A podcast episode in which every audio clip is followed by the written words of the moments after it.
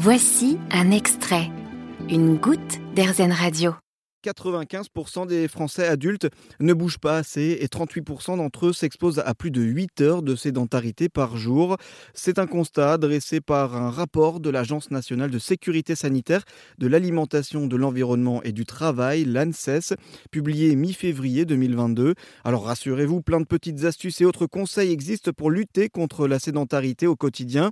François Carré nous en parle, il est professeur en physiologie cardiovasculaire au CHU de Rennes, cardiologue et médecin du sport à l'hôpital Pontchaillou de Rennes et il nous explique l'importance du travail cardio-respiratoire. Alors le travail cardio-respiratoire, c'est un travail, c'est une activité physique qui va mettre en jeu des masses musculaires importantes comme les, les jambes ou les bras et qui va comprendre une succession de contractions, relaxations de nos muscles. Bon, le plus évident, c'est la marche.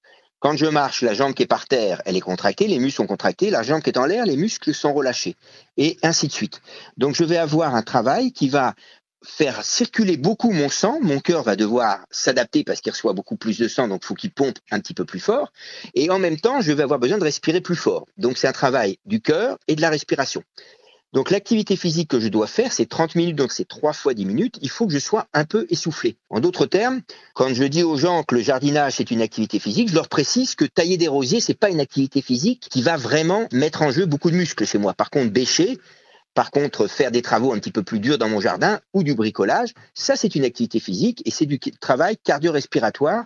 À cela, je dois associer ce qu'on appelle du renforcement musculaire. Alors là, c'est quoi? Bah, Le mot classique, c'est la musculation. Alors là, attention, n'ayez pas peur. Il n'est pas question de soulever des haltères. Bah, comme je vous ai dit, c'est monter des escaliers. C'est simplement porter mon cabas de commission.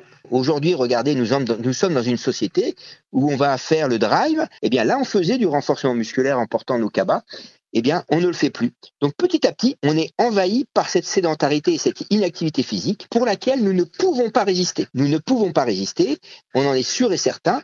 On est en train de parler de tsunami, hein, nous médecins, parce que on voit monter des tas de maladies qui vont arriver chez des gens de plus en plus jeunes et avec qui il va falloir euh, bien sûr euh, s'adapter. Et donc effectivement, les, petits conseils que vous pourriez donner pour pouvoir permettre ce travail cardio-respiratoire, c'est ce que vous avez dit, c'est ces petits actes où, on est légèrement essoufflé qui vont nous forcer à, muscler nos muscles et donc muscler aussi notre cœur et, nous entraîner à conserver une, une, capacité physique euh, suffisante à, à une bonne santé. Exactement. Et alors là, vous avez employé le mot capacité physique dont on n'a pas encore parlé. Alors qu'est-ce que c'est que la capacité physique? La capacité physique, c'est l'exercice le plus intense que je peux maintenir pendant 3 à 5 minutes. Donc c'est quoi? Ben Moi, je prends toujours l'exemple, le nombre d'étages que vous montez rapidement sans être essoufflé. Si vous en montez deux, vous avez une capacité physique qui est pas très bonne. Si vous en montez quatre, vous avez une bonne capacité physique. Si vous en montez six, vous avez une très bonne capacité physique. C'est pas le niveau d'étage que j'atteins en étant complètement épuisé, mais le niveau d'étage que je peux atteindre en étant vraiment très essoufflé, puisque ce niveau-là d'effort, je dois le maintenir 3 à 5 minutes. Donc si j'arrive complètement épuisé, bah, je vais le maintenir une ou deux minutes. Tout le monde peut le faire, ce test. Hein, et se rendre compte, alors la personne va monter à son allure pour lui permettre de monter le plus d'étages possible sans être trop essoufflé. Et moins j'en monte, moins bonne est ma capacité physique et moins bon est mon capital santé.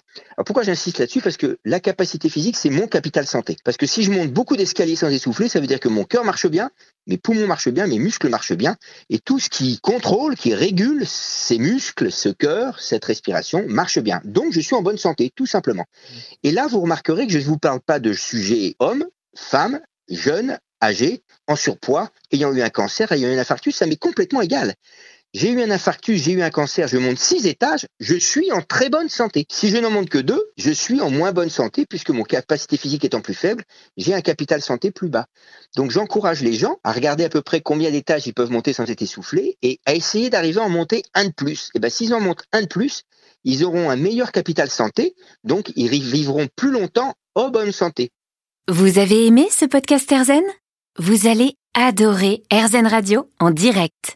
Pour nous écouter, téléchargez l'appli AirZen ou rendez-vous sur airzen.fr.